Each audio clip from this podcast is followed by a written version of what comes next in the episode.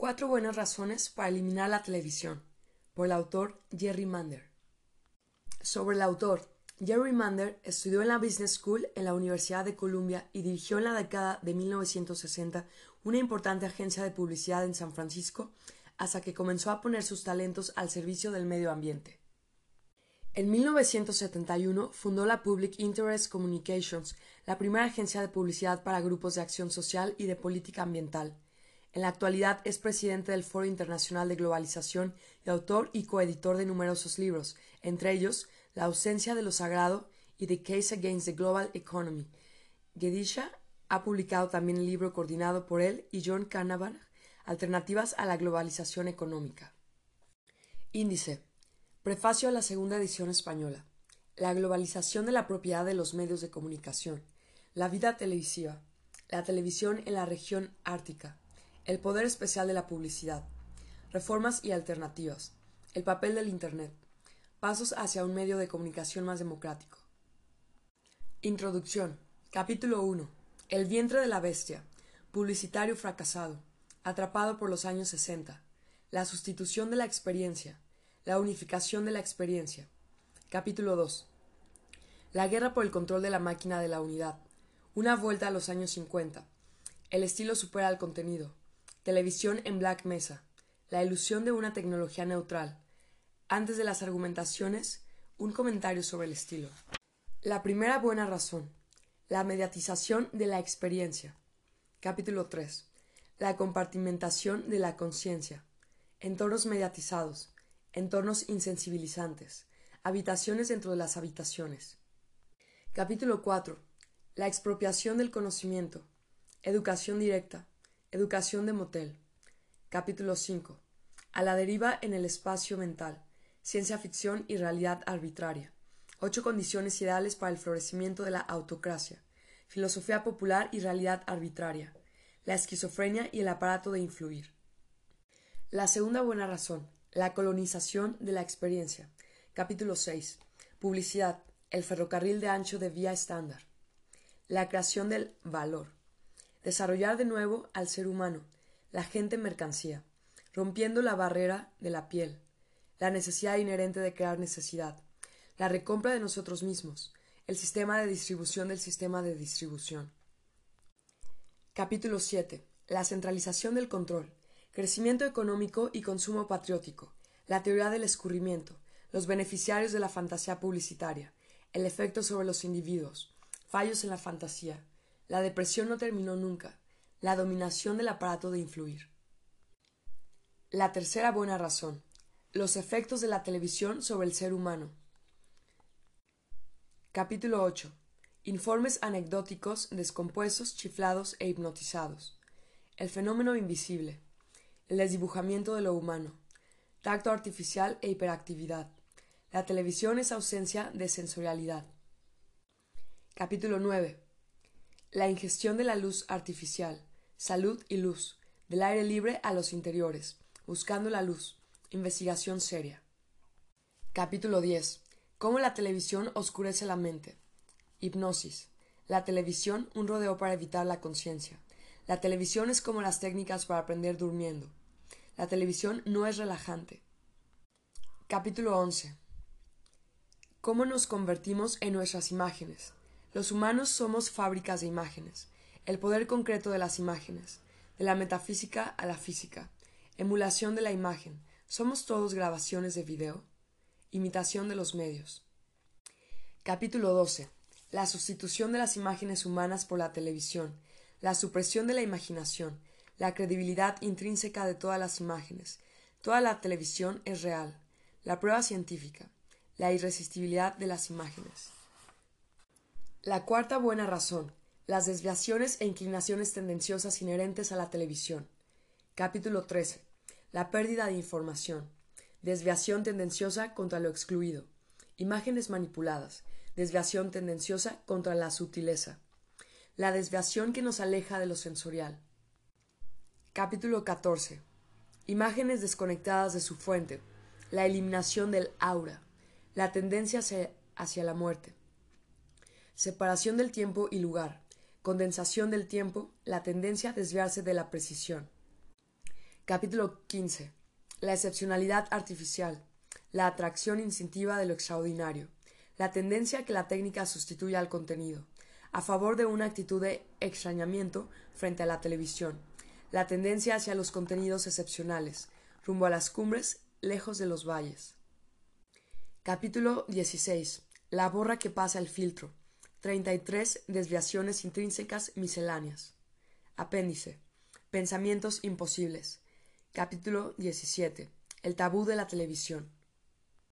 Prefacio de la segunda edición española. El texto original de este libro fue publicado por primera vez en Estados Unidos en 1977 y en España en 1981. Desde entonces me han preguntado a menudo si mis puntos de vista sobre el papel y el impacto de la televisión y de los medios de comunicación de masa en general han cambiado en los años que siguieron. Algunos creen que los medios de comunicación han mejorado y mencionan particularmente el Internet y los sistemas de cable y satélite que supuestamente traen promesas y alternativas positivas. Por tanto, mantengo tan firmemente mi crítica original. Desde luego, la situación de los medios de comunicación ha cambiado bastante en las últimas décadas. Particularmente el Internet ha hecho ciertas contribuciones beneficiosas y más adelante en este prefacio voy a mencionar algunas, aunque, como veremos, también trae consigo muchos de los mismos problemas que conlleva la televisión. Los sistemas globales de cable y satélite no cumplieron su promesa original de la diversidad de contenidos y de propietarios y han quedado en gran medida absorbidos debido al problema sistémico general de la televisión, su forma y sus contenidos. ¿Acaso la CNN globalizada a los Sky News, que se emiten hasta en el último rincón del mundo, son realmente algo enriquecedor? donde se han producido cambios significativos en las actuaciones de la televisión y de todos los medios de comunicación de masas, lamento tener que decir que han sido para peor. Se han comercializado y trivializado mucho más, son más repetitivos y están dominados por corporaciones como nunca antes. Además son mucho más distorsionados y tendenciosos en las informaciones más importantes que los ciudadanos en sociedades democráticas necesitan para funcionar como participantes conscientes en el sistema. Por añadidura, ahora que somos varias generaciones más desde la revolución mediática que representó la televisión a partir de la década de 1960, vemos una conciencia general del público más profundamente inmersa en el imaginario y la realidad de la televisión y que ha terminado por depender de este medio desafortunado para comprender el mundo y a sí mismo.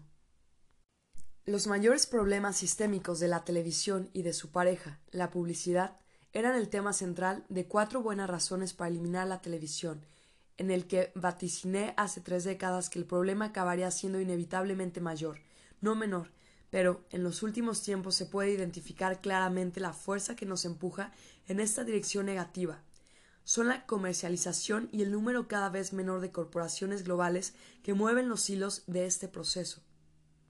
Ampliaré enseguida esta cuestión. En cualquier caso, Está claro que la televisión ha comenzado a alcanzar su potencial orwelliano de ser el instrumento central de la realidad, el árbitro principal de la conciencia, la tecnología que se impone a la política, la cultura y los estilos de vida en cualquier parte, al tiempo que los hace homogéneos, es el factor que determina quién va a ser elegido para gobernar y quién no.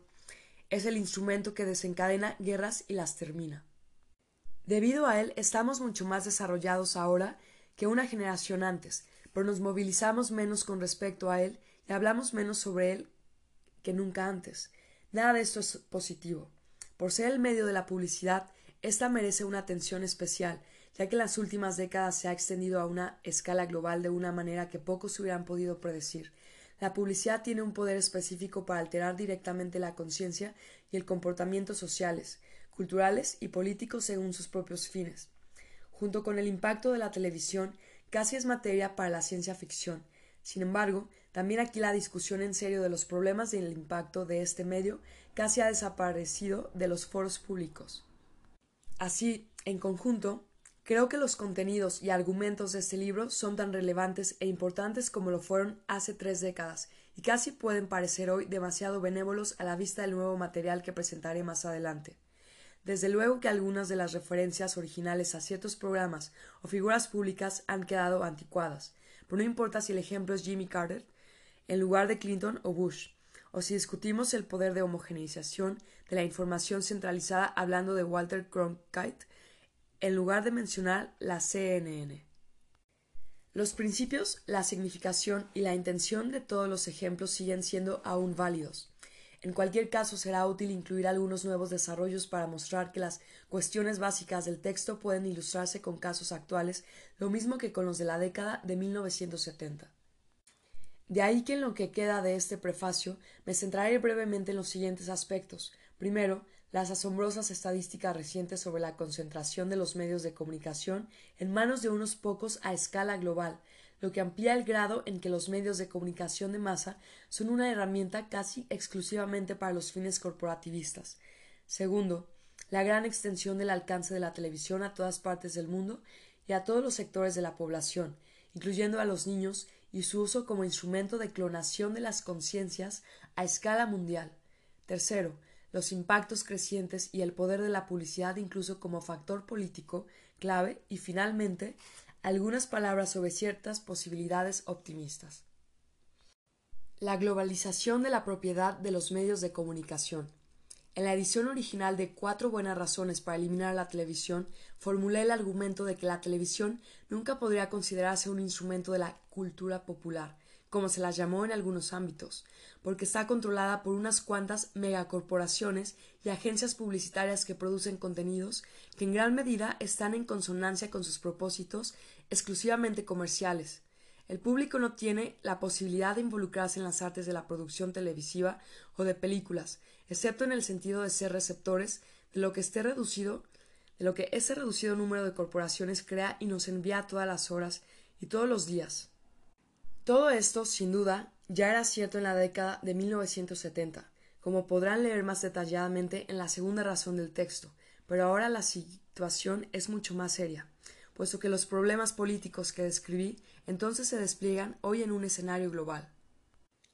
Uno de los propósitos clave de la reciente tendencia hacia la globalización económica ha sido que cualquier lugar en la Tierra tenga que parecerse más o menos a todos los demás, se pretende que todos los países desarrollen los mismos gustos, valores y estilos de vida, que coman la misma comida rápida, lleven los mismos tejanos y la misma ropa de moda, vean las mismas películas y escuchen la misma música.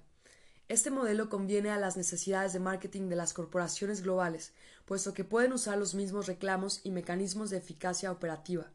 La diversidad, ya sea cultural, política o biológica, socava la eficacia de las corporaciones globales. Lo que quieren es comercializar productos idénticos en todas partes cara a un mundo de consumidores en constante expansión.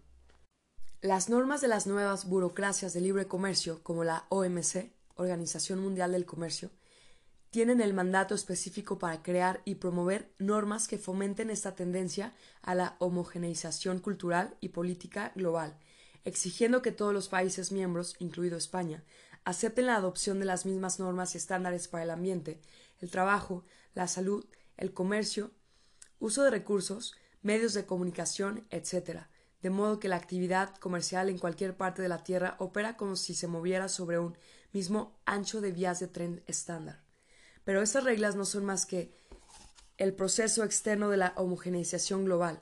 Lo que es más importante es el esfuerzo de rediseñar el paisaje interno de los seres humanos mismos, o sea, nuestras mentes, ideas, valores, conductas, deseos y gustos, se pretende crear una monocultura humana que se adapte al rediseño del paisaje externo. La idea es que nuestras mentes y nuestra conciencia se configuren según los sistemas corporativos de nuestro entorno, como los muchos ordenadores compatibles entre ellos. El encargo de esta clonación interna se dirige a los medios de comunicación de masa globales, particularmente a la televisión y a la publicidad, aunque sin duda también podríamos añadir el cine, la radio, la industria musical y otros. Se trata de instrumentos que hablan directamente a la mente de la gente en cualquier parte del mundo, imprimiéndoles patrones de pensamiento, conjuntos de imágenes e ideas y marcos de referencia para entender cómo se debe vivir la vida. Es trágico que este proceso es de muy largo alcance y que sean muy pocos corporaciones gigantes quienes lo promueven. El hecho más alarmante de todos los medios de comunicación globales es cómo unas pocas firmas lo explotan y operan con ellos. el grado de concentración de la propiedad de los medios de comunicación globales rivaliza con el de la industria del petróleo, pero la diferencia entre la monopolización de la industria petrolera y la de los medios de comunicación es que la primera hace sus negocios con cosas tangibles, mientras que la segunda los hace con la conciencia. Por esta razón, puede ser el factor central en la configuración de la evolución de las sociedades y que decide si puede sobrevivir un mínimo de democracia. Hace poco, Robert McChesney, una de las autoridades principales en los medios de comunicación de la Universidad de Illinois, hizo una compilación de un conjunto de estadísticas y análisis extremadamente importantes sobre la monopolización global de los medios de comunicación que muestra sus implicaciones ominosas para el funcionamiento futuro de la democracia a escala planetaria. Alrededor de 1999, afirma McChesney, solo ocho corporaciones gigantes poseían el 70% de los medios de comunicación del mundo, pero de todos los medios globales, no solo de la televisión, sino de los periódicos, revistas, radios, sistemas de satélite y cable, producción de libros, producción y distribución cinematográfica, cadenas de salas de cine, recursos principales de Internet, carteleras y parques temáticos. Desde entonces, las reglas de la Organización Mundial del Comercio y de la política interior de los países no han hecho más que reforzar la tendencia a la concentración. Estas ocho corporaciones ya están en condiciones de hablar a miles de millones de personas en todos los continentes, lo hacen todos los días y a todas horas. Estos ocho gigantes globales son Time Warner, Disney, Fox News, Viacom, Seagram, General Electric, Sony y Bertelsmann. Los primeros tres de esta lista poseen más del 50% del total sumado de las ocho compañías. La condición del oligopolio del mercado mediático global también se da en la mayoría de los países y en categorías mediáticas específicas. La industria global de la música, dice McChinsey, está dominada por solo cinco firmas, de las que todas menos una, EMI, a su vez forman parte de corporaciones mediáticas transnacionales más amplias. También la propiedad de periódicos está altamente concentrada. En Canadá, por ejemplo, el portavoz de la derecha, Conrad Black, posee el 61% de los periódicos. También es propietario de 437 periódicos a escala global. En Gran Bretaña, cinco firmas, incluyendo a Fox News, poseen el 90% de todos los periódicos en circulación.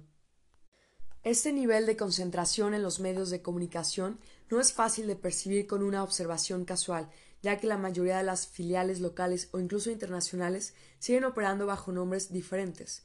La CNN, por ejemplo, actualmente es propiedad de Time Warner, como también HBO, Kurt TV, Warner Brothers y Cinemax Films, las revistas Time y Fortune, entre cientos de otros. Fox News posee 22 estaciones de televisión estadounidenses, más de 130 diarios en todo el mundo, 23 revistas, la British Sky TV, el satélite Asian Star, la Latin Sky Broadcasting, entre cientos de otras empresas.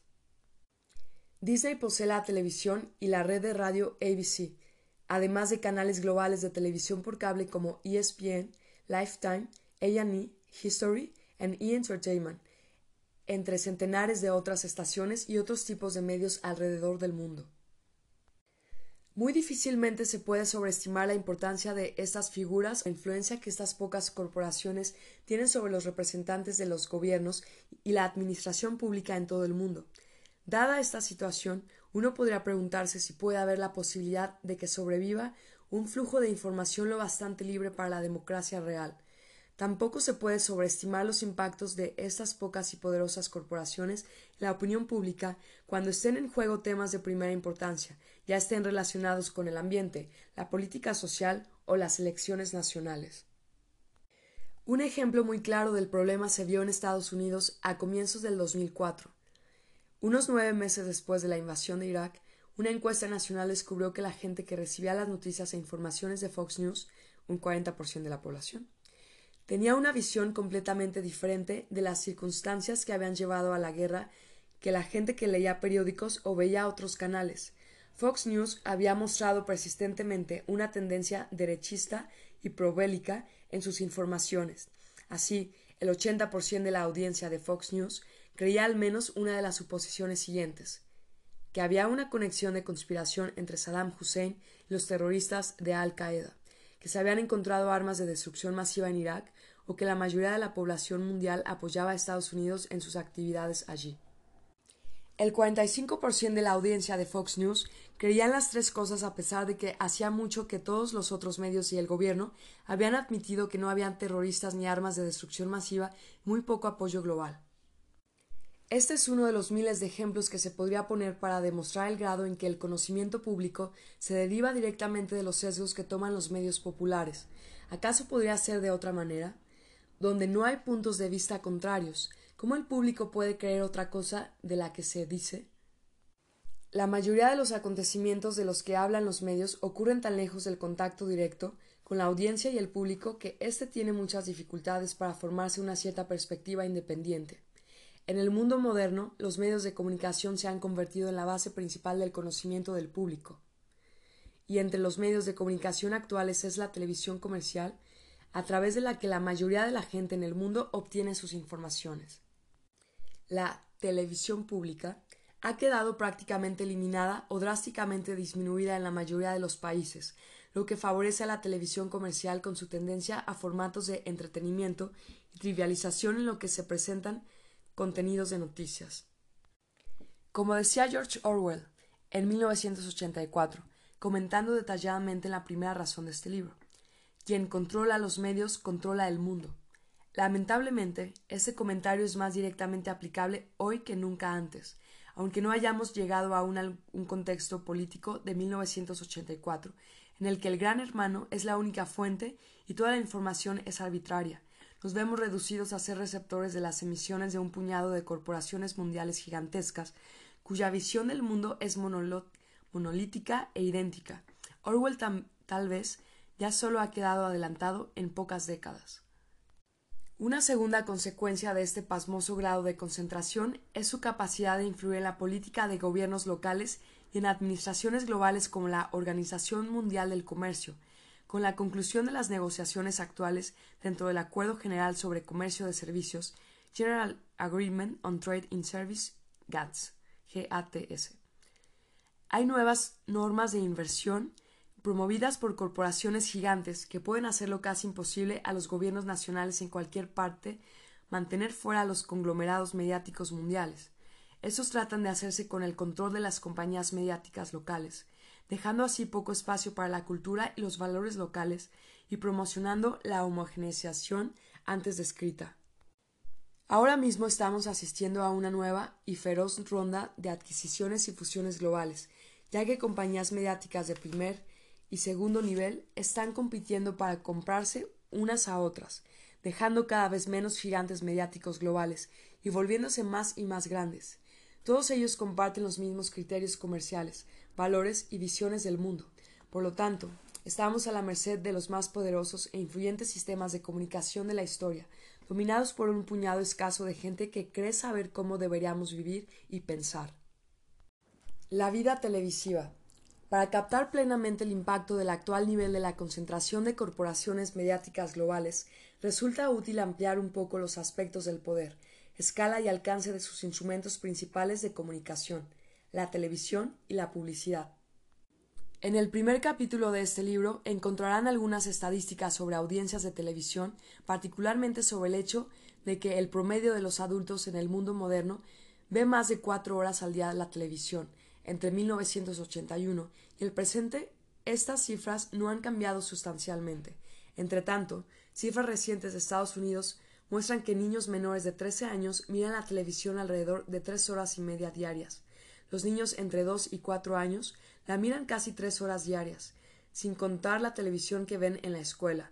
Una investigación reciente hecha en Estados Unidos por la Fundación Kaiser, dedicada a la familia, también averiguó que cerca del 20% de los niños tienen aparatos de televisión en sus dormitorios y que cerca del 10% de bebés tienen la televisión encendida cerca de la cabeza cuando van a dormir. Se piensa que sirve para hacerlos dormir. Reflexionando sobre estas estadísticas, lo que significan es que más o menos la mitad de la población de Estados Unidos mira la televisión más de cuatro horas diarias. ¿Cómo puede ser? Incluso mirando intensamente cada noche y todo el fin de semana. En Estados Unidos, la gente se dedica más a mirar la televisión que a cualquier otra actividad de la vida al lado de dormir, trabajar o ir a la escuela. Estas cifras ni siquiera han cambiado desde la llegada de los ordenadores e Internet. Lo único que ha pasado es que han aumentado el tiempo que la gente dedica a máquinas de información. En Estados Unidos mirar la televisión se ha convertido en la actividad principal a la que la gente consagra sus días. Han sustituido la vida en comunidad, la vida familiar, la cultura. Ha sustituido el entorno. De hecho, se ha convertido en el entorno con el que la gente interactúa diariamente, tratándose de un entorno mucho más agresivo que los árboles y la naturaleza. También se ha convertido en la cultura, y no me refiero a la así llamada cultura popular, que suena un poco a democracia. La televisión es democrática. Los que la ven en casa no hacen televisión, solo son sus receptores. Nadie eligió a estas ocho corporaciones gigantes ni a los canales locales afiliados a ellas. Estas ocupan su posición debido a su fortuna corporativa y porque las estaciones públicas fueron casi totalmente privatizadas. La televisión expresa una cultura de corporaciones, no la cultura popular. A la vista de estas estadísticas, es honesto decir que nuestra generación es la primera en la historia que ha trasladado su vida al interior de los medios de comunicación, que ha sustituido el contacto directo con otras personas, otras comunidades y la naturaleza por versiones simuladas, recreadas o editadas de eventos, incluyendo las noticias, de manera que tenemos pocos recursos para juzgar su veracidad. La televisión es la realidad virtual original. A la vista de estas estadísticas, es honesto decir que nuestra generación es la primera en la historia que ha trasladado su vida al interior de los medios de comunicación, que ha sustituido el contacto directo con otras personas, otras comunidades y la naturaleza por versiones simuladas, recreadas o editadas de eventos, incluyendo las noticias, de manera que tenemos pocos recursos para juzgar su veracidad. La televisión es la realidad virtual original. La situación está rayando en lo extravagante se está convirtiendo en materia de ciencia ficción. Si un antropólogo llegara de la galaxia de Andrómeda, enviado para estudiar a la gente en la Tierra, y se lo soltara sobre Estados Unidos, es probable que el informe que presentaría de vuelta en casa sería algo como esto. Están sentados noche tras noche en habitaciones oscuras, miran una luz, sus ojos no se mueven, no piensan, sus cerebros están en un estado pasivo receptivo, medido como alfa, en aquellos que miran más intensamente. Y una serie interrumpida de imágenes penetra sus cerebros, imágenes de algunos lugares donde no están a miles de kilómetros de distancia. Estas imágenes las envía un grupo muy reducido de personas y su contenido son pasta de dientes, coches, ametralladoras, sangre y gente dando vueltas en trajes de baño. Todo este asunto parece una especie de un experimento de control mental, y así puede ser, en efecto. A escala internacional, la situación no es muy diferente de la de Estados Unidos. Cerca del 80% de la población mundial tiene hoy acceso a la televisión y la mayoría de los países industrializados muestran hábitos televisivos parecidos a los Estados Unidos. En casi todos los países europeos y sudamericanos, el promedio de la gente mira la televisión de tres a cuatro horas diarias. En Japón y México la miran más que en Estados Unidos. En algunas partes del mundo, donde hay muy pocos programas locales, la televisión que la gente ve viene de Estados Unidos y otros países occidentales. Hasta en lugares del planeta donde no hay caminos, en minúsculas islas tropicales, en heladas tundras polares o cabañas de troncos, millones de personas están sentadas noche tras noche mirando a gente blanca en Dallas, conduciendo coches elegantes, pasando el día alrededor de piscinas y bebiendo martini mientras maquinan maneras de empujarse unos a otros al agua, o bien están mirando Baywatch, el show más popular del mundo. La vida en Texas, California y Nueva York está hecha para parecer lo mejor a lo que se puede llegar en la vida, mientras que la cultura local, incluso allí donde aún es muy intensa y viva, lo que todavía es así en buena parte del planeta, se la presenta de manera que parezca retrógrada, de poco valor, como algo no, no apetecible. El acto de mirar la televisión está sustituyendo rápidamente a otras formas de vida y sistemas de valor. En todas partes, la gente comienza a presentarse con la misma imagen, añora las mismas comodidades, desde coches a fijadores de pelo, de muñecas Barbie a videojuegos. La televisión está convirtiendo a todo el mundo en cualquier otro, está clonando todas las culturas para que se parezcan. En un mundo feliz, como verán en la primera razón, Aldous Huxley dio este proceso de clonación global en forma de consumo de drogas e ingeniería genética. Eso también lo tenemos, pero la televisión casi lo hace igual de bien gracias al alcance y el poder de este medio. La televisión en la región ártica. A lo largo de cuatro buenas razones para eliminar la televisión, el lector encontrará muchos ejemplos del impacto de la televisión en culturas nativas y en el tipo de visiones del mundo matizadas que no se prestan para ser traducidas a través de este medio.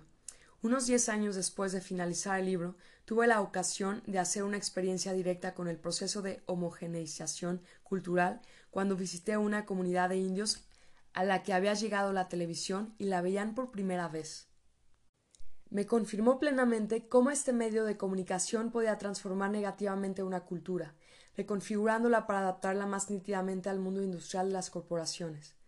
Me había invitado la Asociación de Mujeres Nativas de los Territorios del Noroeste, Canadá, para visitar a los pueblos norteños de los indios Dene y los Inuit, esquimales, justo cuando la televisión llegó allí. Fue a mediados de la década de 1980. Se trata de un área extremadamente remota, a menudo descrita como tierra baldía, vacía y despoblada, cerca del círculo ártico. Sin embargo, lejos de estar vacío, hay actualmente 26 comunidades nativas de nómadas itinerantes, alrededor de 22.000 personas, que viven ampliamente dispersadas en medio de los miles de lagos, bosques y más al norte de la tundra. En su mayor parte, estas comunidades habían conservado su economía tradicional y sus prácticas culturales, la pesca a través del hielo, la caza con tiros de perros y con trampas. Vivían en casas comunitarias hechas de troncos de madera para varias familias que compartían el trabajo. En este lugar, las temperaturas invernales bajan a menos 30 Fahrenheit y la estación de verano es extremadamente corta. Las precipitaciones son tan escasas que la zona casi se califica como desierto. Esos pueblos aún sobrevivían exitosamente y al parecer con alegría en este lugar donde habitaban desde hacía cinco mil años hasta que llegó la televisión. Según la Asociación de Mujeres Nativas, tan pronto como llegó la televisión, las cosas comenzaron a cambiar. El gobierno canadiense había insistido en que estas comunidades aceptaran la oferta gubernamental de instalaciones de satélite gratis en las comunidades, admitiendo que querían que los indios cambiaran para ser más como canadienses. Un nuevo descubrimiento de yacimientos de petróleo en los territorios del noroeste requería una gran cantidad de obreros, los indios aportarían mano de obra buena y barata con tal de que se los pudiera persuadir de abandonar sus hábitos tradicionales. La televisión era el único instrumento que podía realizar esta desculturalización y reculturalización, que podía estimular el deseo de abandonar los hábitos indios, hacer que se volvieran más urbanizados, que buscaran la comodidad que tuvieran el deseo de formar parte de la economía de los suelos regulares, de los sueldos regulares. La Asociación de las Mujeres Nativas continuaba diciendo que en aquellas comunidades donde la televisión había tomado pie, se habían producido a menudo repentinos cambios de la vida familiar, especialmente en el comportamiento y los valores de los jóvenes, y en cuanto a su interés por aprender las habilidades tradicionales de supervivencia en uno de los entornos más duros del mundo, las familias ya no se visitaban entre ellas con tanta frecuencia como antes. Los niños ya no querían aprender los juegos y lenguas nativos. Tampoco estaban dispuestos a acompañar a sus mayores en la caza o la pesca. En cambio, ahora querían cosas, comida junk, tejanos bonitos y coches nuevos. No había carretas, carreteras en esos territorios. Como decían las mujeres, lo más grave era que se estaban extinguiendo las prácticas culturales principales, sobre todo el narrar historias, hasta la llegada de la televisión. Una típica actividad del caer de la noche solía ser la comida en comunidad en la casa de troncos. A continuación, todos los jóvenes se juntaban en un extremo de la sala con los mayores para escuchar sus historias durante horas. Eran las historias fabulosas que habían llegado a través de cientos de generaciones. Eran sistemas de aprendizaje esenciales para la cultura, pero también eran algo más que esto. Las mujeres se habían criado con estas historias y habían apreciado este proceso tanto como las historias mismas. Estar sentadas junto a los mayores y escuchar los antiguos cuentos había sido para ellas como una ventana para mirar atrás a sus propias raíces ancestrales, a su existencia india. Pero también estimulaba el amor de integración, la confianza y el respeto. Con la llegada de la televisión cesaron las historias.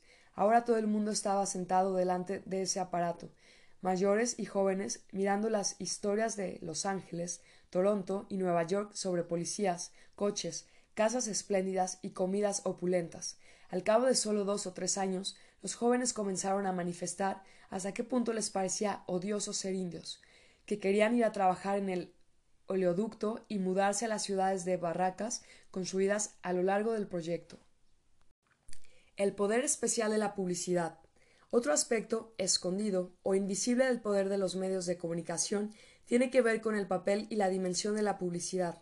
Por supuesto que todo el mundo es consciente de la publicidad. La vemos rutinariamente cada día, pero la mayoría de la gente tiende a ser menos consciente de su poder e influencia. Cuanto mayor es nuestro nivel de educación, más tendemos a considerarla como trivial y a creer que en la realidad no nos afecta, que nuestro intelecto nos salvará. Si fuera así, las corporaciones despilfarrarían estúpidamente un montón de dinero, ya que invierten decenas de millones de dólares creyendo que los spots de publicidad ejercen un efecto decisivo sobre cómo la gente ve sus elecciones y satisfacciones, con independencia de si recibieron una educación superior o no. En Estados Unidos el telespectador medio ve actualmente unos 30.000 anuncios anuales, es decir, que 30.000 veces se lo ataca con imágenes extremadamente invasoras que dicen virtualmente lo mismo, aunque uno sea de pasta de dientes, otro de coches, cosméticos o medicamentos, el propósito de todos estos anuncios es idéntico, convencer a la gente de que vean la vida como un torrente imparable de satisfacción de las comodidades. A escala global, el efecto de comercialización acumulativo de la publicidad es inmerso. Desde luego que no todo telespectador de cualquier anuncio se va directamente a una tienda a comprar esta cosa. Los publicitarios lo saben. Están jugando un juego de números. Cuantas más veces un telespectador inquiere una imagen publicitaria, la repetición de los spots en el mecanismo principal para hacerlos eficientes, más se convierte en parte de la conciencia del telespectador. La imagen se pega en la mente como una mosca en la cinta de moscas, y entre los publicitarios se ha convertido en un sermón popular que una vez que las imágenes están ingeridas, siguen permanentemente ahí. Howard Gossage un aclamado ejecutivo publicitario y animador mediático de la década de 1960, hablaba a menudo ante su audiencia del pequeño y sucio secreto entre los publicitarios de que sus imágenes aparentemente superficiales y tontas no dejan de ser un tipo muy eficaz de lavado de cerebro, no importa cuán inteligente eres. En otras palabras, si estás mirando la televisión tendrás que ver e interiorizar las imágenes. Peor aún, una vez que la imagen está incorporada, lo estará permanentemente. Si usted no piensa que sea así, ¿cómo es que si digo Ronald McDonald o el equipo Britney Spears bebiendo Pepsi, le viene una imagen a la mente? ¿Sabía que estas imágenes existían en su cerebro? Lo decisivo de este ejercicio es que su intelecto no puede salvarle. Las imágenes publicitarias entran, son difíciles de erradicar y pueden convertirse en una especie de panel interior de anuncios, dispuesto a centellar en los momentos apropiados. Esta es la razón por la cual se gasta tanto dinero del cual la mayor parte se destina a la televisión. A diferencia de los medios de comunicación impresos, donde las imágenes son estáticas, la televisión ofrece imágenes en movimiento que penetran con precisión la mente de millones de personas como si viajaran por una autopista. El discernimiento y la inteligencia del espectador no tienen aquí papel alguno, y mientras todos los publicitarios conocen las posibilidades de este poder, la mayoría del público no las comprende. En los capítulos 10 a 12 del libro revisamos algunas de las características de las imágenes de televisión y publicidad que hay que añadir a su poder inmenso. Los publicitarios solo en Estados Unidos gastaron cerca de 214 mil millones de dólares en 1999, lo que representó más del 2.1% del Producto Interior Bruto norteamericano de aquel año. Alrededor de la mitad de este dinero se destinó a spots televisivos mientras que el resto se repartía entre periódicos, revistas, paneles de anuncios, radio y otros medios.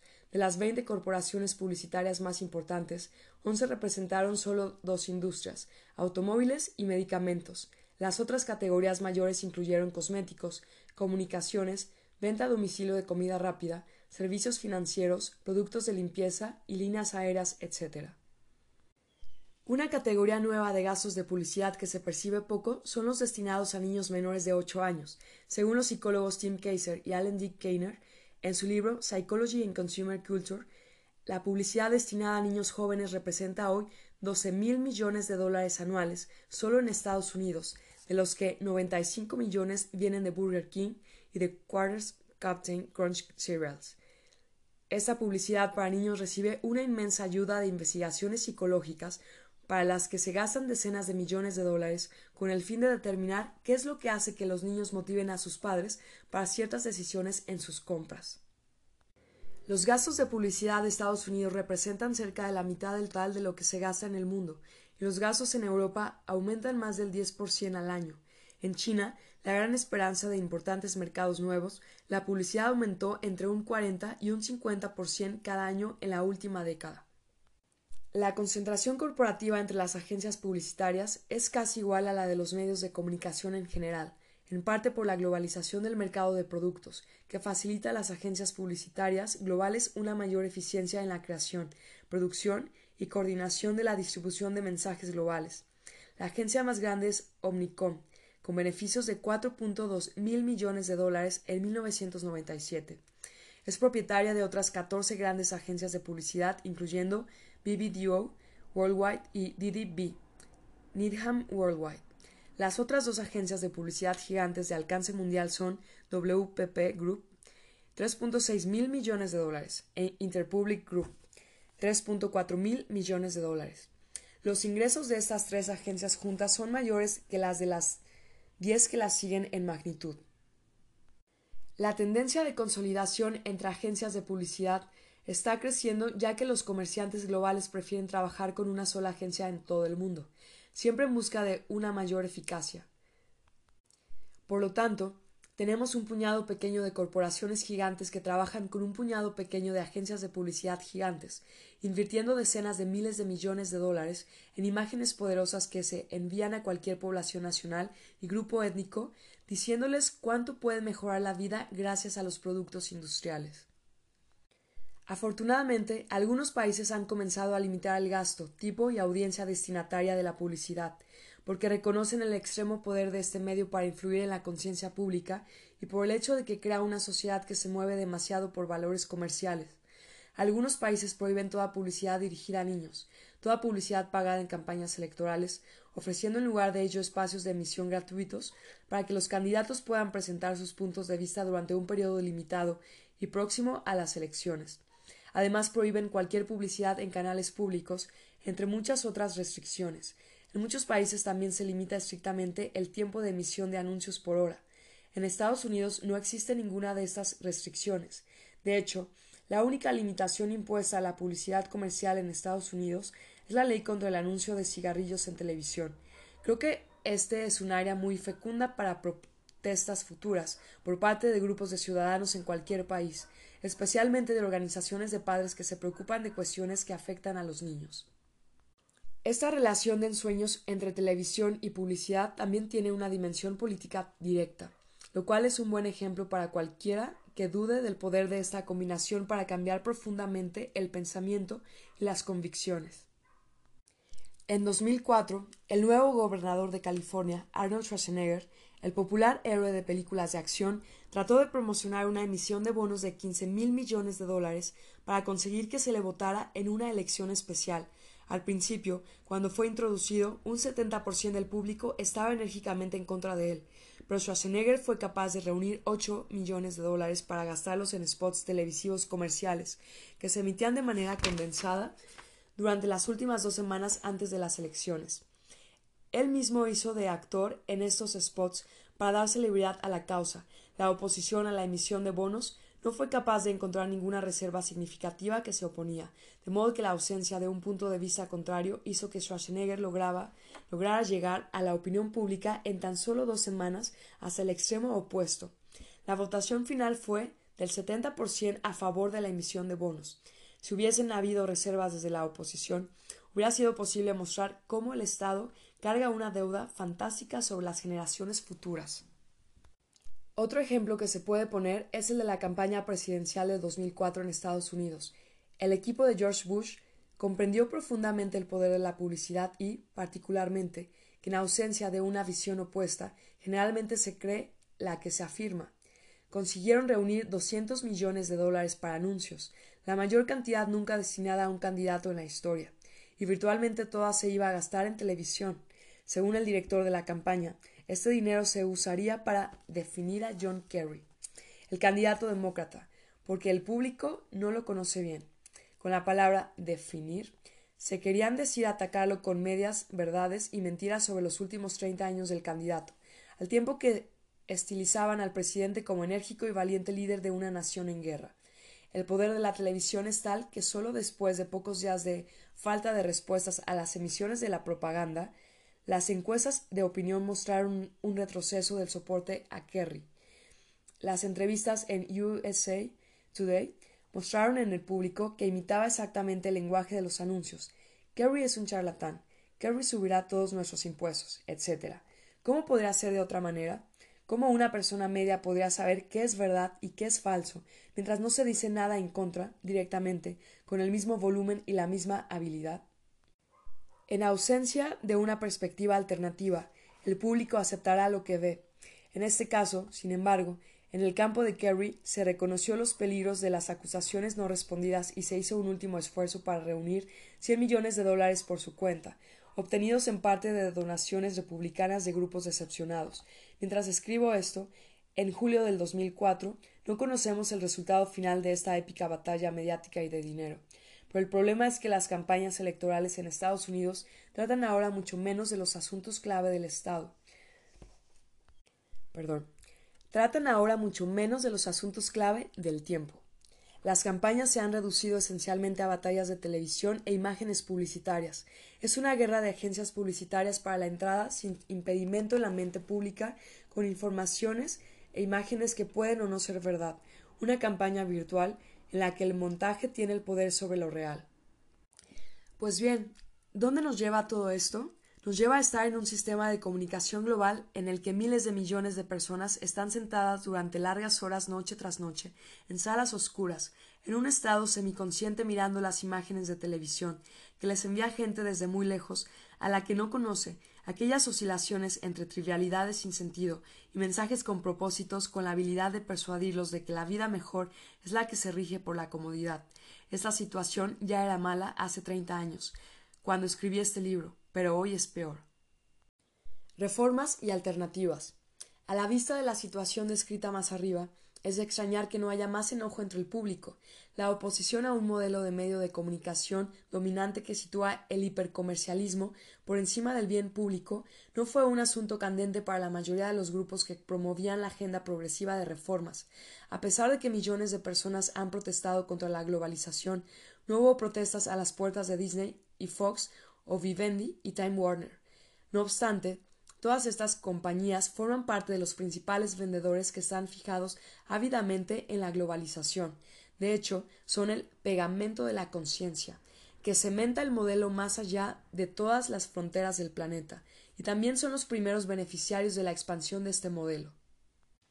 La falta de una acción organizada contra este asunto puede tener varias razones. Hay el nivel desmoralizante del problema, los medios de comunicación están en todas partes, lo abarcan todo, dominan todo y de manera aparentemente neutral. No se sabe dónde comenzar. En segundo lugar, las corporaciones globales de los medios de comunicación y también los domésticos no transmiten o hacen análisis de temas que conciernen a su propio papel poderoso o la concentración dictatorial de propiedad, excepto al final, en las páginas de negocios, que dejan estos asuntos bien lejos de la conciencia del público. Y, en tercer lugar, algunos activistas y organizadores ven su propia dependencia de los medios principales para desviar informaciones cruciales sobre sus temas, o al menos siguen esperando que esto se pueda hacer, por los momentos ocasionales en que logran algo con esfuerzos son verdaderamente la decepción que confirma la regla. No obstante, hay señales de que las cosas comienzan a cambiar. Por ejemplo, en noviembre de 2003 tuvo lugar en Madison, Wisconsin, el primer Congreso Nacional de Estados Unidos sobre la reforma de los medios de comunicación, apoyado por la Free Press, y con asistencia de más de dos mil activistas de todo el mundo. Fue una constatación importante de que finalmente había comenzado un nuevo movimiento. Los asistentes discutían sobre temas que iban desde el problema de la propiedad y concentración de los medios, el acceso público y la política de emisión de programas públicos, hasta los éxitos de movimientos de medios de comunicación alternativos en el extranjero, los impactos negativos de la WTO y la FFC, la baja calidad del periodismo ofrecido por los medios comerciales, etc. En su mayoría, subrayaron enérgicamente que todos los grupos de activistas, sea cual sea su preocupación principal, tenían que centrarse en los problemas de los medios de hoy, pues de otro modo su trabajo se vería constantemente obstaculizado. La reforma de los medios tiene que pasar a ser el tema candente de cualquier grupo que trabaja a favor de resultados democráticos y un libre flujo de información. Desgraciadamente no discutieron lo bastante el problema sistémico de la publicidad de la televisión tal como lo hace este libro. En el Congreso de Madison se ofrecieron algunos ejemplos del éxito sorprendente que están teniendo los activistas de medios de comunicación alternativos alrededor del mundo, especialmente en Sudamérica, donde la oposición al neoliberalismo es popular y creciente. En una intervención, Sally Birch, establecida en Ecuador de la Agencia de Información Latinoamericana, insistía en que no podemos seguir suponiendo que los medios alternativos son invariablemente marginales, y ella dio tres ejemplos de campañas sudamericanas ayudadas en gran medida por los activistas mediáticos. El primero es el intento de destruir el democráticamente elegido presidente Chávez de Venezuela. Ese intento de golpe fue organizado en gran medida por intereses de negocios en estrecho contacto con Estados Unidos y sus motivos se difundieron en voz alta por los grupos de medios de comunicación venezolanos. Sally Birch señaló que fueron sobre todo las voces unificadas del, del extenso sistema de medios de comunicación alternativos los que animaron a la población a prevenir la destitución de Chávez. Un segundo ejemplo era Bolivia, donde los principales medios apoyaron las campañas de privatización del Banco Mundial, incluyendo el agua. A pesar de los inmensos estragos que causó el público general, los medios alternativos en Bolivia fueron un factor clave para mantener el flujo de la información y la conexión entre los grupos de oposición y en Colombia, el gobierno derechista del presidente Juan Uribe perdió recientemente un referéndum importante, lo que fue una absoluta sorpresa para todo el mundo, salvo los periódicos pequeños y las fuentes de noticias alternativas que lideraban esta campaña subversiva. Entretanto, en Estados Unidos se produjo un cambio importante durante los primeros meses del 2003, un levantamiento popular amplio contra nuevas leyes favorables a las corporaciones propuestas por la Comisión Federal de Comunicaciones de Estados Unidos, FCC. La FCC había propuesto nuevas medidas de desregulación importantes que habrían permitido, entre otras cosas, una fusión de propietarios de prensa y radio, así como la eliminación de la mayoría de las restricciones del número de estaciones de televisión que una sola compañía podía poseer a escala local y nacional. Así, en cualquier ciudad, un gigante mediático podría haberse hecho con los mayores periódicos y varias estaciones de televisión y radio, una prescripción perfecta para el control casi total de la administración pública. Más de setecientos mil personas escribieron al gobierno para expresar su indignación y desde entonces ninguna de estas leyes fue aprobada. Todo el asunto fue trasladado a un segundo plano de prioridades, desde donde puede ser reavivado o no, pero con independencia del resultado final. Tal vez hemos llegado a un punto de viraje en el que el público pasivo ha visto sus derechos democráticos severamente amenazados por fusiones de medios de comunicación y ha aprendido que puede hacer algo contra ello. El papel del Internet. Estas fuertes resistencias en Sudamérica y en el caso de la Comisión Federal de Comunicaciones de Estados Unidos fueron apoyadas en parte por el uso inventivo del Internet. En Estados Unidos, tanto grupos liberales como conservadores difundieron en el mundo su oposición vía Internet y era urgente que se les contestara. Muchos elementos progresivos ven el Internet como herramienta definitiva para hacer retroceder las corporaciones en función de una mayor comunidad democrática y un aumento de la fuerza individual, y ese instrumento tiene mucho que se puede recomendar.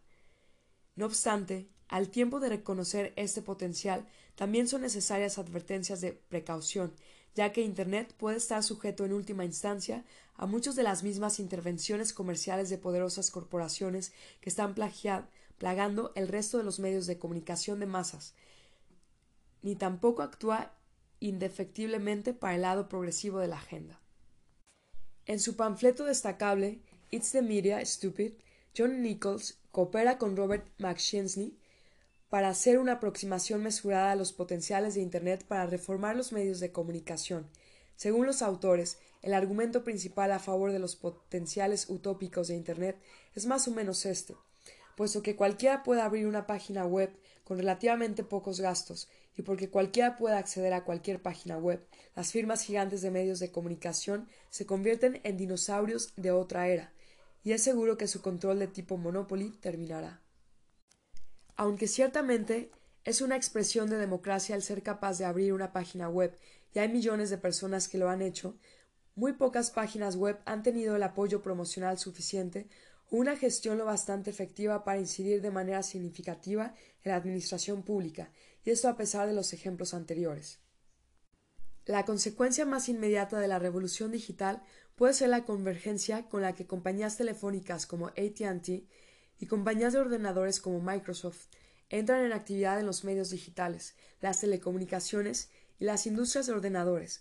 ATT se ha convertido en la mayor compañía de cable y Microsoft ha adquirido participaciones de compañías de medios de comunicación, cable y telecomunicación en todo el mundo, con consecuencias potencialmente ominosas, para el futuro de Internet libre. Otro aspecto decepcionante es que el Internet, mientras sin duda apoya a las fuerzas progresistas en sus intentos de organizar comunicaciones y estimular respuestas por parte del público, genera los beneficios correspondientes para las corporaciones más poderosas del mundo, empresas bancarias, recursos naturales, manufactura y comunicaciones. Las modernas corporaciones globales no existirían en su actual dimensión y operarían con la velocidad y eficiencia con las que lo hacen sin esta red global de telecomunicaciones para mantener sus empresas de mil brazos en constante contacto los siete días de la semana y las veinticuatro horas del día, todos los días del año. No solo usan estas redes para la comunicación, sino concretamente para mover inmensos recursos en cualquier parte del mundo, con el apretón de una tecla. Miles de millones de dólares pasan, por ejemplo, de un banco de Londres a Sarawak donde se talan bosques enteros o se prestan y venden monedas locales para desestabilizar gobiernos pequeños. Puede ser el último reconocimiento de la así llamada revolución de las comunicaciones, que el tiempo que beneficia a los oponentes del poder corporativo centralizado.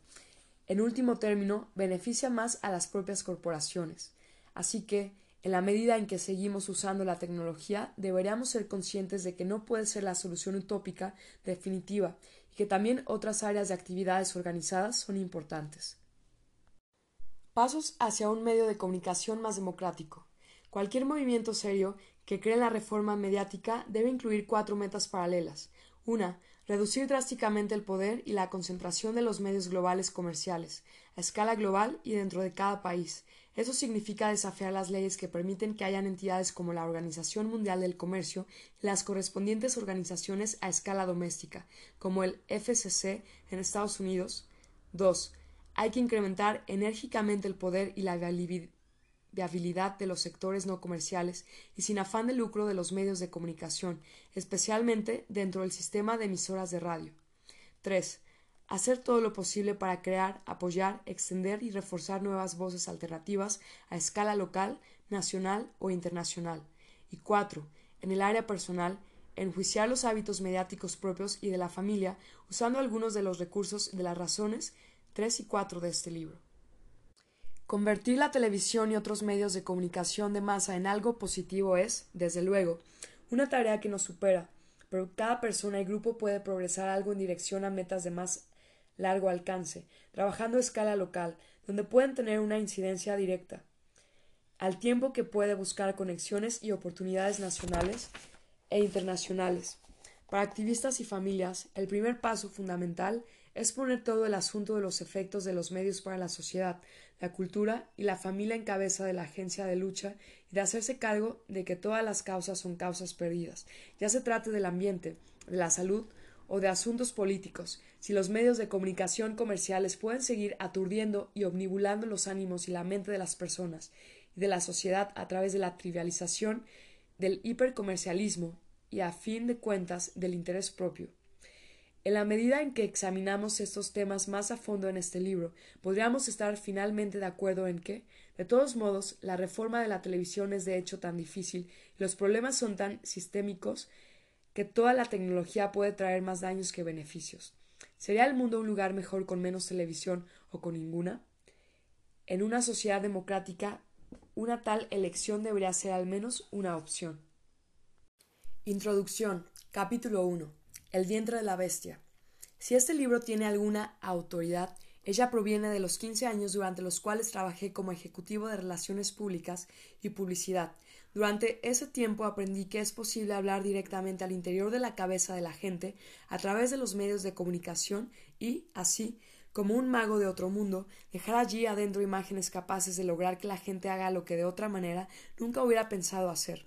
Al principio este me hacía gracia, después me sentí asombrado y me fascinó la mecánica de su funcionamiento. Más adelante traté de usar los medios para propósitos que me parecieron que valían la pena, solo para encontrarme con que también podían mostrarse renuentes y limitados.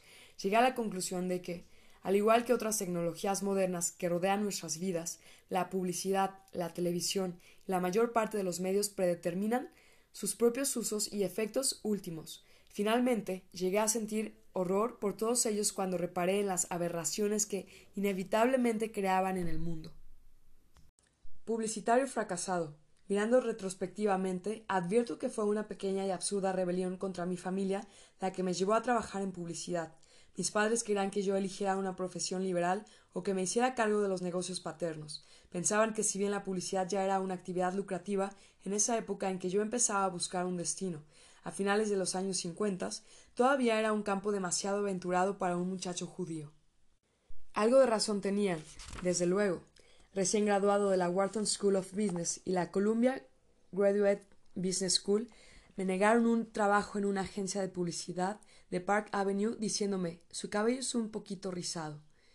¿Por qué no prueba en la séptima avenida? Era justamente de la séptima avenida de lo que yo estaba huyendo.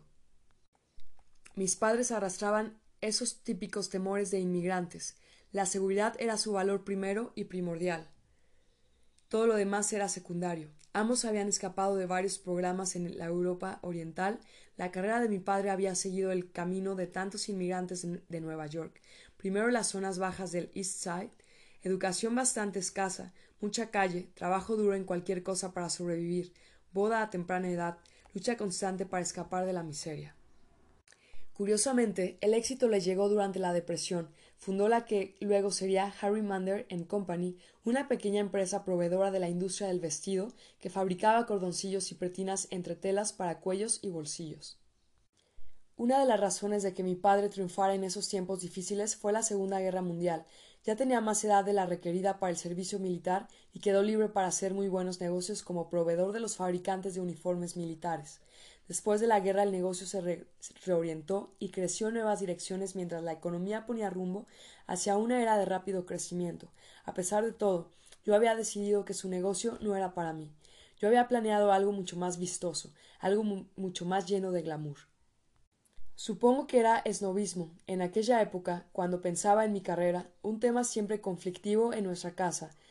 Ciertas imágenes solían atravesar mi mente puesto que tantas de esas imágenes provenían de la publicidad de la época, el mundo de los publicitarios parecía el más apropiado. Había algo en ese estilo de vida, en aquellos coches enormes, en esos grandes yates blancos, en la elegante gente que los tripulaba y en su vida de ocio y placer, el sueño americano. No es que yo estuviera especialmente interesado en hacerme rico, ni tampoco que me muriera por tener todas las cosas atractivas que mostraban la publicidad de los años cuarenta y cincuenta. Yo no deseaba tanto poseer los coches y los yates, sino ser como la gente que los poseía. Es más, yo deseaba contribuir a crear esas imágenes. Quería verme rodeado de modelos, artistas, fotógrafos y escritores a quienes imaginaba como la gente más fina y sofisticada. A pesar de algunos contratiempos iniciales, como aquella experiencia del Park Avenue hasta 1966, gran parte de mis sueños se había hecho realidad en ese entonces yo ya había terminado una exitosa carrera como número uno en una agencia de publicidad teatral y me había incorporado a una renombrada agencia de San Francisco, que desde entonces pasó a llamarse Freeman, Mander en George Gossage. Nos dedicábamos exclusivamente a los llamados clientes de prestigio, coches Triumph, Land Rover, camisas Eagle, vinos Paul Mason, cadenas de audio KLH, Scientific American, Advent Corporation, ropa Alvin Doskin, libros de Random House. Las nuestras eran las oficinas más elegantes de la ciudad. Viajaba semanalmente de costa a costa, tomaba vacaciones de cinco días en Tahití, comía exclusivamente en restaurantes franceses, volaba a Europa para esquiar unos cuantos días. En un momento determinado, no mucho tiempo después de haber iniciado esta nueva carrera, empecé a advertir una sensación de vacío dentro de mí. Me sorprendí a mí mismo sonriendo con una sonrisa de yeso. Advertí que, A pesar de todo, no lo estaba pasando bien. Creo que toqué fondo emocionalmente en 1968, mientras realizaba un crucero a través de los estrechos de Dalmacia, observando los acantilados rocosos, el mar ondulante, el cielo radiante y esos colores que brillaban como en el desierto. Miraba todo esto con los codos en la barandilla de cubierta, cuando me di cuenta de que entre todo aquello que estaba viendo y yo mismo había como una película, yo podía ver esas vistas espectaculares. Yo sabía que eran espectaculares, pero la experiencia no pasaba de mis ojos. No podía hacerle un lugar en mi interior. No sentía nada. Algo no andaba bien en mí. Me acordé de algunos momentos de mi infancia cuando la sola visión del cielo o la hierba me provocaba oleadas de placer físico, y en cambio ahora, en esa cubierta, me sentía muerto, sentía el impulso de repetir una frase que era muy popular entre mis amigos La naturaleza es aburrida. Lo que me aterrorizaba aún entonces era que yo sabía que el problema estaba en mí y no en la naturaleza. No era que la naturaleza fuera aburrida, era que la naturaleza se me había hecho indiferente, que estaba ausente de mi vida a causa de la mera falta de exposición y práctica, había perdido la habilidad de sentir su presencia, de conectarme con ella o de preocuparme por ella. Mi vida era ahora demasiado rápida. Si uno intenta evocar ciertos momentos críticos para explicar acciones posteriores, como el escribir libros, entonces quizá aquel fuera para mí uno de esos momentos. Estaba claro que había elegido un camino fraudulento hacia una imagen igualmente fraudulenta de una especie de felicidad bastante fría haciendo un balance retrospectivo, empero quizá ese gran momento haya sido probablemente menos significativo que el lento desarrollo de una conciencia política, tal vez no fuera por accidente que yo estuviera sintiendo de aquella manera. Si uno intenta evocar ciertos momentos críticos para explicar acciones posteriores, como el escribir libros, entonces quizá aquel fuera para mí uno de esos momentos. Estaba claro que había elegido un camino fraudulento hacia una imagen igualmente fraudulenta, de una especie de felicidad bastante fría. Haciendo un balance retrospectivo, empero, quizá ese gran momento haya sido probablemente menos significativo que el lento desarrollo de una conciencia política, y tal vez no fuera por accidente que yo tuviera sintiendo que yo estuviera sintiendo de aquella manera. Atrapado por los años sesenta. Uno de mis socios en la agencia de publicidad era Howard Gossage, una especie de genio que durante años, antes de morir en 1969, vivió la agonía que le provocaba lo absurdo de trabajar en semejante profesión. Odio ir a la tumba, decía, para ser recordado como el hombre que inventó las camisetas Beethoven o los concursos de avioncitos de papel. Le gustaba contar la historia de un publicitario ya retirado, quien una vez le había dicho me fui de este negocio cuando una mañana me desperté dándome cuenta de que me importaba un carajo que se vendiera más Quaker Oats de lo que yo vendía Cream of Wet. Gozo sabía que el problema de la publicidad no residía solamente en la forma en que enfatizaba cosas triviales. Le ponía furioso la función misma de la publicidad y hablaba de ella como de una invasión de la intimidad mayor que una llamada telefónica inoportuna, un vendedor de los que van puerta por puerta o el correo publicitario del banco. Era una invasión de la mente que alteraba la conducta y cambiaba a la gente. La publicidad expresa una relación de poder, de Soch. Hay uno, el anunciante, que invade y millones que lo absorben. ¿Y con qué fin? Que la gente compre algo. Un acto profundo y perturbador llevado a cabo por unos pocos contra muchos y con un propósito trivial. Todavía fascinado por la vida que estaba viviendo, tales consideraciones no me parecieron al principio del todo significativas, pero estábamos en los años sesenta. Mientras yo hacía pasar a mis clientes a mis oficinas de amplios ventanales, un montón de gente apenas un poco más joven que yo estaba tirada allí abajo, en el suelo de los restaurantes, hoteles y salas de espectáculos de San Francisco, exigiendo que en esos lugares también dieran trabajo a los negros. En Berkeley más allá de la bahía, los estudiantes paraban las clases para reclamar su derecho a participar en la política universitaria. Miles de personas se sentaban en las vías de los trenes que acarreaban material bélico para Vietnam o bloqueaban las entradas a los centros de reclutamiento. En aquellos años, y viviendo en la zona de la bahía, mal podía uno librarse de reflexionar y aun de sentir, sentirse comprometido con todo lo que estaba pasando. En mi propio caso, el compromiso muy pronto se hizo directo. Como todo publicitario, yo conocía a muchos periodistas y tenía una sensibilidad exquisita para el trato con los medios influyentes. A causa de esto, y por medio de mi amistad con algunos actores con inclinaciones políticas de una troupe de comediantes llamada El Comité, empecé a reunirme con algunos dirigentes contestatarios y al poco tiempo me encontraba actuando como consejero de prensa a media jornada en algunas de las manifestaciones. Al igual que algunos jóvenes abogados, yo era parte de lo que se llamaba el Grupo de Apoyo Liberal. Casi nunca llegué tan lejos como para realmente participar y ni siquiera estar presente en una manifestación. En cambio, fui el anfitrión de muchas reuniones nocturnas en mi oficina para discutir lo que estaba pasando. Nuestra principal preocupación era cómo influir en la prensa para que publicara artículos sobre las reivindicaciones y no se ocupara de los brotes de violencia.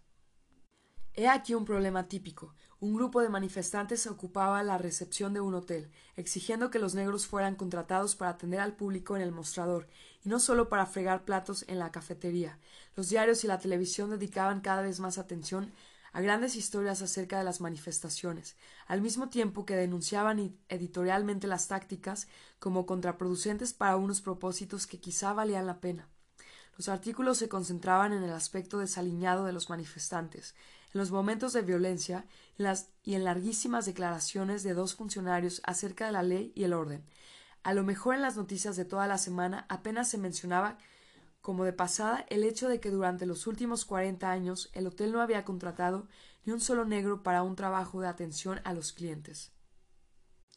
En aquellos días yo no tenía ninguna teoría acerca de los medios de comunicación y no quería ser de mucha utilidad como consejero, pero lo que tenía muy claro era que estas manifestaciones no eran contraproducentes, que por primera vez esos temas habían sido noticia, promoviendo lentamente la aplicación de reformas que de otro modo jamás se habrían aprobado, Obviamente los medios de comunicación necesitaban reformas tanto como los demás.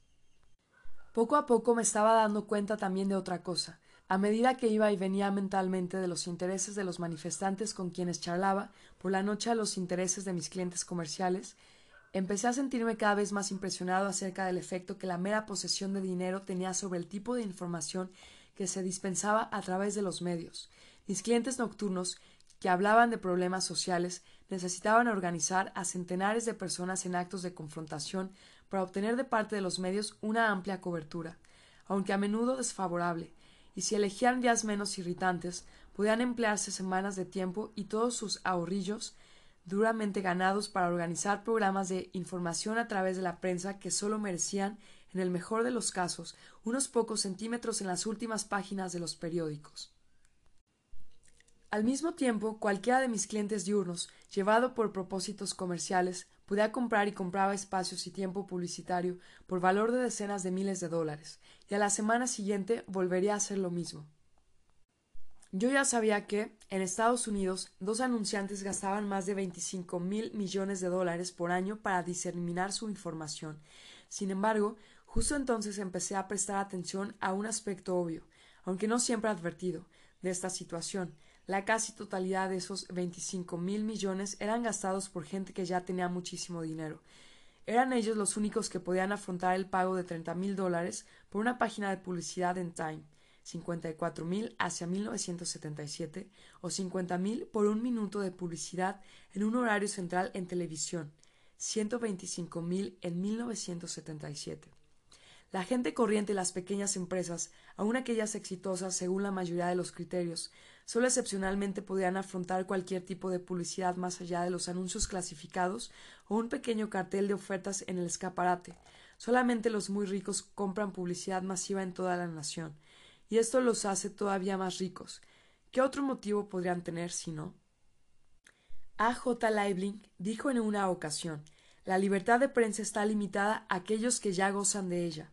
Yo estaba aprendiendo que el ascenso a la prensa estaba igualmente distorsionado por la posesión de riqueza. La gente con dinero tenía, respecto de la gente sin dinero, una ventaja de veinticinco mil millones a cero. Los ricos podían simplemente comprar el acceso a la mente del público, en tanto que los no ricos tenían que buscar caminos más tortuosos.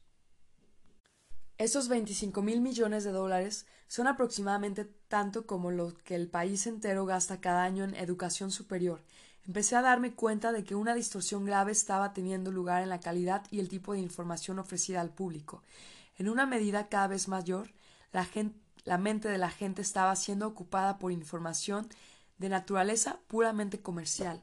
Como ejecutivo publicitario, yo era un instrumento idóneo para llevar cada vez más adelante esta distorsión.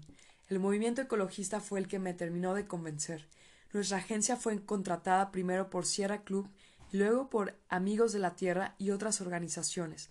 A diferencia de la mayoría de los otros grupos bien intencionados, estos al menos tenían un poco de dinero como para pagarse de vez en cuando un anuncio breve sobre algún tema crítico. Durante los primeros años de la década de 1970, todos los grupos ecologistas juntos gastaron alrededor de quinientos mil dólares por año en publicidad con la intención de neutralizar un promedio de alrededor de tres mil millones gastados por las grandes empresas sobre esos mismos temas. Esa proporción era relativamente pequeña, de solamente seis mil a uno, lo que permite explicar en parte los éxitos iniciales del movimiento ecologista. Pronto me encontré escribiendo anuncios contra la instalación de, embalses en el Gran Cañón, tratando de detener el desarrollo desmesurado de las ciudades, colaborando contra los proyectos de aviones del tipo SST. Pie de página. Denominación genérica de los transportes supersónicos de pasajeros del tipo del Concorde anglo-francés. En Estados Unidos su producción se detuvo por falta de subsidios estatales a la industria. Nota del autor. Se cierra. Colaborando contra los proyectos de aviones del tipo SST, e intentando lograr que la gente dejara de comprar y de usar pieles naturales. Los anuncios atacaban el estilo de vida predominante en el país, lo cual por cierto incluía mi propio estilo de vida. Hablaban de un conflicto inevitable entre el crecimiento de las grandes empresas y el bienestar del planeta. Estaban imbuidos de un pensamiento capaz de captar las interrelaciones existentes entre todos los sistemas naturales, incluidos los humanos. Describían una creciente destrucción del medio ambiente que se reflejaba en las vidas de los individuos, tanto como en las políticas económicas. A medida que escribía estos anuncios y reflexionaba sobre ellos, se fue haciendo cada vez más difícil separar mi nueva perspectiva de la conciencia de que estaba en conflicto con nuestro trabajo para las empresas. El martes estaba escribiendo acerca del impacto que los coches y otras tecnologías tenían sobre el medio ambiente, y el jueves estaba promocionando la venta de coches. El gran choque llegó un día de 1969, cuando un joven periodista del Wall Street Journal llamado Henry Weinstein solicitó hacernos un reportaje sobre la tarea cumplida por nuestra agencia en temas de interés público. En aquel entonces habíamos suscitado cierta atención del público al haber inventado un nuevo estilo de publicidad movilizadora de los intereses de la comunidad. Nuestros anuncios se caracterizaban por unos cupones que reclamaban cambios de política. Esos cupones podían ser arrancados del periódico o revista por los lectores y enviados a las corporaciones y entidades del gobierno. Provocaban un volumen enorme de correspondencia sobre temas conservacionistas que hasta entonces habían sido considerados solo interesantes para un puñado de excursionistas como los que salen a mirar a los pájaros y algunas ancianas con zapatillas de tenis. Los anuncios no solo afectaron a ciertas políticas, sino que actuaron como catalizadores de la organización del público al permitir un nuevo nivel de compromiso. Al mandar los cupones por correo, la gente se comprometía más con el tema. Por primera vez la gente se sentía haciendo algo más que sentirse mal. Algunos senadores observaron públicamente que estos anuncios tenían el mérito de llevar ciertos temas a la consideración de todos.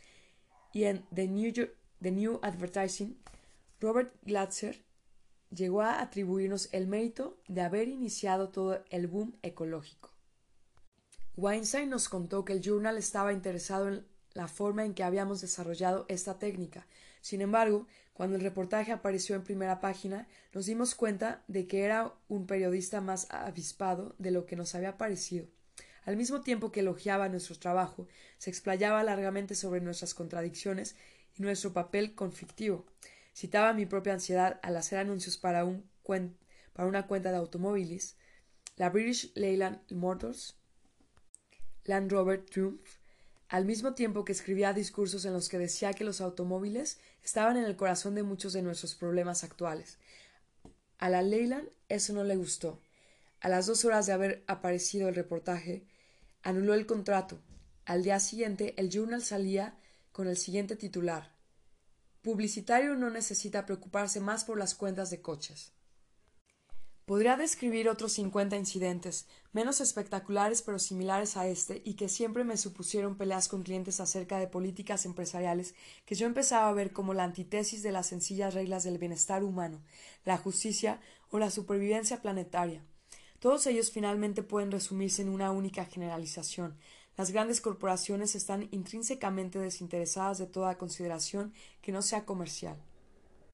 Empezamos a sentir que nuestros intentos de actuar en forma equilibrada nos estaban agotando personalmente. Finalmente vimos que estábamos condenados a la ruina.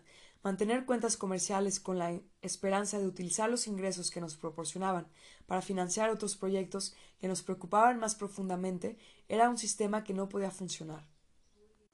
Pronto decidimos disolver la agencia y yo comencé a trabajar con otra gente para establecer una oficina de publicidad y relaciones públicas no lucrativa y que funcionara con fondos de fundaciones. Fue la primera que hubo en el país. Se llamaba Public Interest Communications y estaba exclusivamente dedicada a trabajar en pro de las organizaciones comunitarias que estaban casi completamente excluidas de los medios de comunicación. El proyecto se puso en marcha en 1972 con un subsidio de la Fundación Stern. Tuvo éxito durante un tiempo al prestar un servicio útil a los ecologistas, trabajadores rurales, grupos de consumidores, activistas en pro de los indios y grupos pacifistas. Pero mantenerla en funcionamiento resultó bastante difícil. Surgieron problemas similares a los que nos habíamos enfrentado en Freeman, Mander y Gossage. Del mismo modo en que antes me había visto obligado a gastar la mayor parte de mi jornada laboral haciendo que la agencia cuidara de las necesidades de las corporaciones, en Public Interest Communications gastábamos la mayor parte de nuestro tiempo buscando subsidios de las pocas fundaciones interesadas en una reforma de los medios. Lo que es peor, había un sentimiento de que todo lo que estábamos haciendo era inútil. Un monstruo arrollador, inexorable y anónimo seguía avanzando sin que nada lo detuviera. Nos sentíamos como si estuviéramos arrojando pelotas de nieve contra tanques de guerra. A través de un enorme esfuerzo concentrado, podíamos frenar la construcción de un embalse en un río, pero mientras tanto, una docena de otros diques eran construidos en otros ríos. Si la producción de los aviones SST norteamericanos era detenida, los SST europeos aterrizarían en los aeropuertos norteamericanos. Si la crisis energética seguía desarrollándose, en vez de señalar los límites de los recursos planetarios o el absurdo de vivir de la manera en que vivíamos, lo que producía era una tendencia aún más marcada hacia la energía nuclear y la minería. No éramos nosotros los únicos que nos enfrentábamos a ese problema.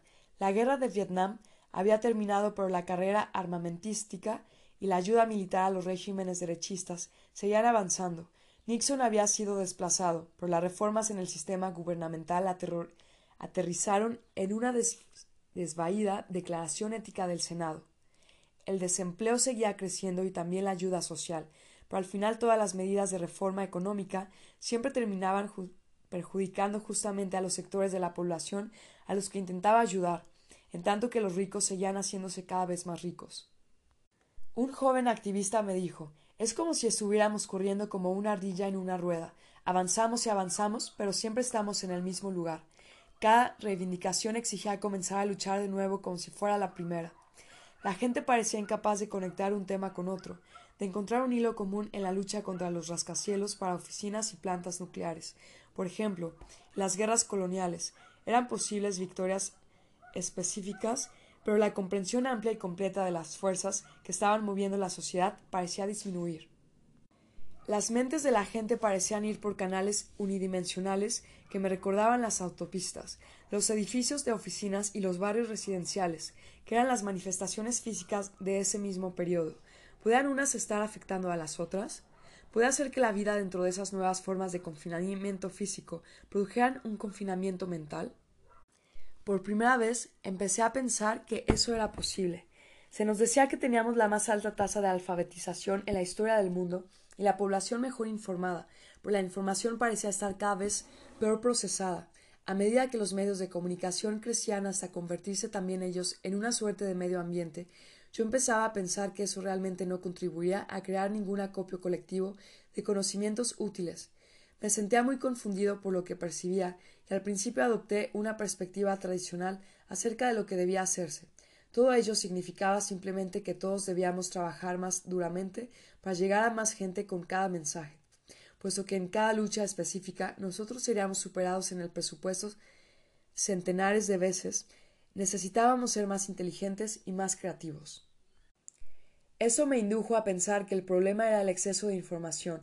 La población estaba siendo inundada con versiones contradictorias de sucesos cada vez más complejos. A la gente se le estaba haciendo cada vez más difícil entender nada. La avalancha de información estaba embotando la conciencia, no ayudándola. Las líneas estaban sobrecargadas. Todo esto alentaba la pasividad, no el compromiso. Entonces empecé a ver algunas estadísticas fascinantes acerca de la televisión. La sustitución de la experiencia. Las primeras cifras que realmente me chocaron aparecieron en los periódicos a principios de los años 70. Se informaba de que en una generación contada desde 1965, el 99% de los hogares del país había adquirido al menos un aparato de televisión. En una noche promedio, más de 80 millones de personas miraban su televisor. De ellos, unos 30 millones estaban mirando el mismo programa. En algunos casos especiales, unos 100 millones de personas podían estar viendo un mismo programa y al mismo tiempo. El ama de casa promedio tenía su televisor funcionando más de seis horas al día. Si en la casa había un niño, el promedio subía a más de ocho horas diarias.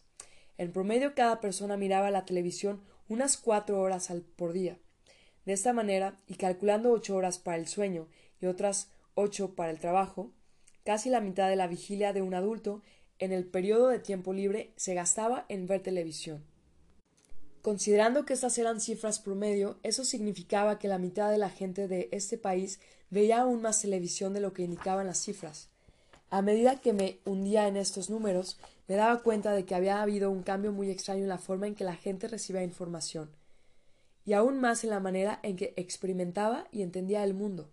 En una generación, después de centenares de miles de generaciones, en la evolución humana y a pesar de ellas, Estados Unidos se había convertido en la primera cultura que había sustituido una experiencia directa del mundo por versiones secundarias y mediatizadas de esa experiencia.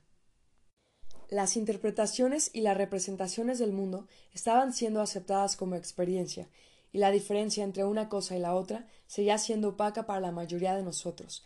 He oído decir a mucha gente la televisión es algo fenomenal, hay tantas cosas en televisión que de otra manera nunca habríamos experimentado. La gente veía imágenes televisivas de las selvas de Borneo, de los ballets europeos, de las vicisitudes de la vida familiar, de acciones policiales distantes, de hechos de la actualidad, o de recreaciones de crisis históricas, y creían que eran ellos los que estaban experimentando esos lugares, esa gente y esos hechos. Claro que la imagen televisiva de las selvas de Borneo, o de las noticias o de los sucesos históricos, no eran lo mismo que la experiencia de ellos y tampoco eran tan de fiar como la propia experiencia.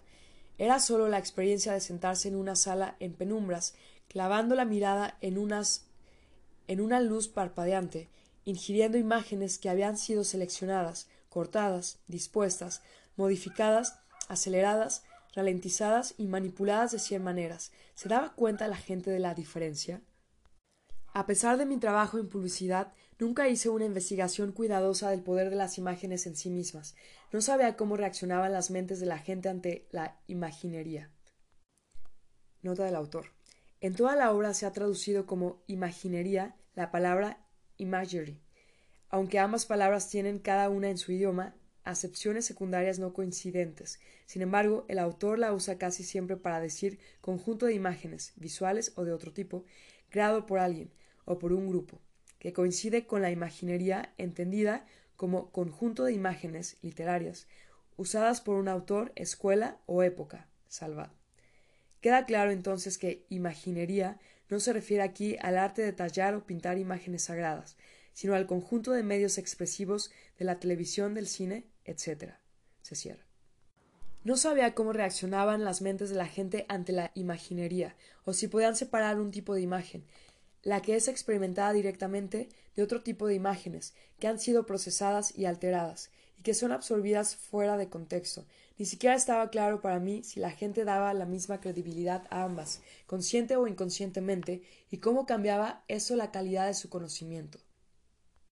Así todo, era obvio para mí, a partir de mi propio trabajo, que algo andaba mal con lo que la gente comprendía y con lo que no comprendía. Se estaba desarrollando un nuevo tipo de atontamiento de la mente. Las pautas de discernimiento, discriminación y comprensión de la gente se estaban hundiendo. No parecían capaces de distinguir entre la información preprocesada y luego filtrada a través de una máquina y la que les llegaba completa a través de su experiencia real. Quizá lo que se veía era creído en una forma que sobrepasaba la mente consciente. Al mismo tiempo, nadie escribía nada acerca de cómo la máquina cambiaba la información. Muy poca gente entendía esto. Solo los publicitarios estudiaban la forma en que la máquina alteraba los datos, porque el trabajo básico de la publicidad es justamente alterar y confinar la información con anterioridad, de manera que tenga el efecto deseado. Centenares de miles de dólares se han gastado para descubrir cómo hacerlo. Lentamente empecé a ver cómo la ubicuidad de la televisión, combinada con un fracaso general en comprender lo que la televisión hacía con la información, podía afectar a la tarea política que estábamos haciendo. Si la gente creía que una imagen de la naturaleza era igual o similar a la experiencia de la naturaleza, y quedaba por lo tanto bastante satisfecha con la imagen que no había obtenido de su experiencia real, entonces la naturaleza estaba en un apuro mayor de lo imprevisible. Y si la gente creía que las imágenes de los hechos históricos o de la actualidad eran iguales a los hechos mismos, o al menos una muy buena aproximación a ellos, entonces la realidad histórica estaba en problemas. A medida que la televisión se convertía en el mayor campo de experiencia mental y física para la mayor parte de la gente del país, a medida que empezaba a confundirse con el medio ambiente, la confusión de la información televisiva con un modo de experiencia más amplio y directo avanzaba rápidamente. La unificación de la experiencia. A causa de que tantos de nosotros confundíamos experiencia televisiva con experiencia directa del mundo, no nos dábamos cuenta de que la experiencia misma estaba siendo unificada en la conducta única de mirar la televisión, cambiando de un canal a otro, creyendo que ver un programa deportivo era una experiencia significativamente diferente de ver un documental o las noticias de una guerra en África.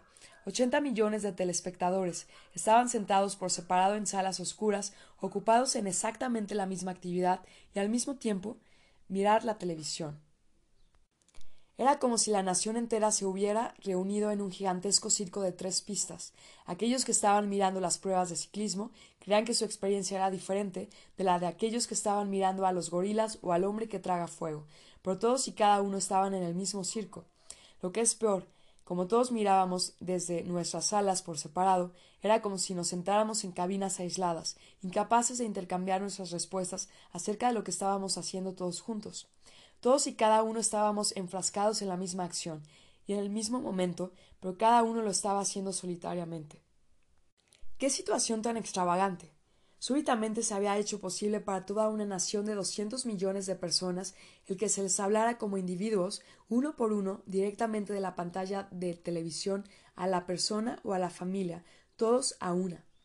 Me daba escalofríos esa sola idea de, al darme cuenta de que esas condiciones de la, de la visión televisiva, confusión, unificación, aislamiento, en especial cuando estaban combinadas con la pasividad y con lo que más tarde supe sobre los efectos de la imaginería encantada, eran precondiciones para la imposición de una autocracia. Claro que en ese tiempo mis propias definiciones acerca de la naturaleza de la autocracia estaban limitadas, como le pasaba a los demás norteamericanos, al modelo de los líderes únicos y carismáticos Hitler, Chiang Kai-shek, Franco, Mao. Las diferencias entre ellos estaban subsumidas en el modelo general de líder poderoso que impone su voluntad y rige en forma absolutista. Eso era autocracia, y la televisión parecía el instrumento perfecto para ayudar a instaurar ese tipo de control. Mis miedos aumentaron cierto día de 1971, mientras sentado en mi despacho leía el matutino New York Times, cuando descubrí una breve noticia. Se refería a una propuesta del Pentágono al presidente Nixon que sugería incorporar un pequeño mecanismo electrónico a todos los televisores del país, capaz de ser activado directamente por el presidente, ese circuito encendería todos los televisores del país al mismo tiempo. Era para ser utilizado, por supuesto, solo en caso de emergencia nacional extrema. Mi mente echó a volar por un camino paranoico. Son las cuatro de la mañana. Doscientos millones de personas son despertadas por el himno nacional. ¿De dónde proviene ese sonido? ¿Qué es esa luz en la habitación? Es el televisor, y allí está el presidente. Con ciudadanos norteamericanos, lamento muchísimo despertarlos de su bien ganado descanso, pero nos enfrentamos a una crisis tan grave que ha sido imprescindible obrar de este modo. Una exhaustiva investigación por parte de diversas agencias al servicio de la ley ha puesto al descubierto una conspiración masiva para destruir nuestra democracia, una conspiración que cuenta al menos con el apoyo tácito de miles de estudiantes, periodistas, abogados incluso algunos jueces y funcionarios elegidos por votación.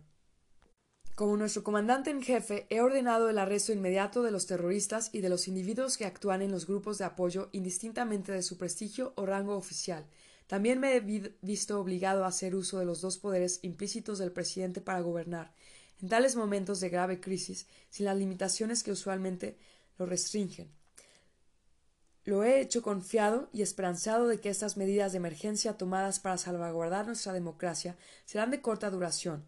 Muchas gracias, que Dios os guarde y buenas noches. Los televisores automáticamente se apagan. ¿Es que ha sido un sueño? A dormir nuevamente. Unos pocos meses más tarde leí una nueva noticia sobre el mismo tema en el Times, que decía que la propuesta del Pentágono había sido desestimada.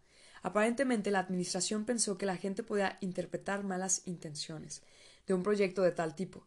Pensando retrospectivamente, me doy cuenta de que mi guion era demasiado fantasioso y falto de sutileza como consecuencia de mi, de mi ingenua noción de que las intervenciones autocráticas solo pueden tener lugar a través de un líder único o de un golpe militar.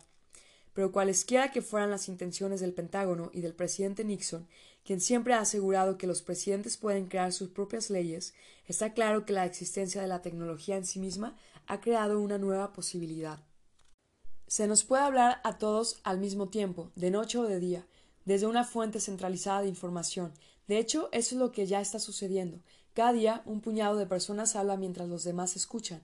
Quizá los métodos brutales y de mano dura de limitar la conciencia, la experiencia y la conducta sean actualmente cosa del pasado. En muchos sentidos, la televisión hace que el golpe militar y los arrestos masivos de mi imaginación resulten totalmente innecesarios.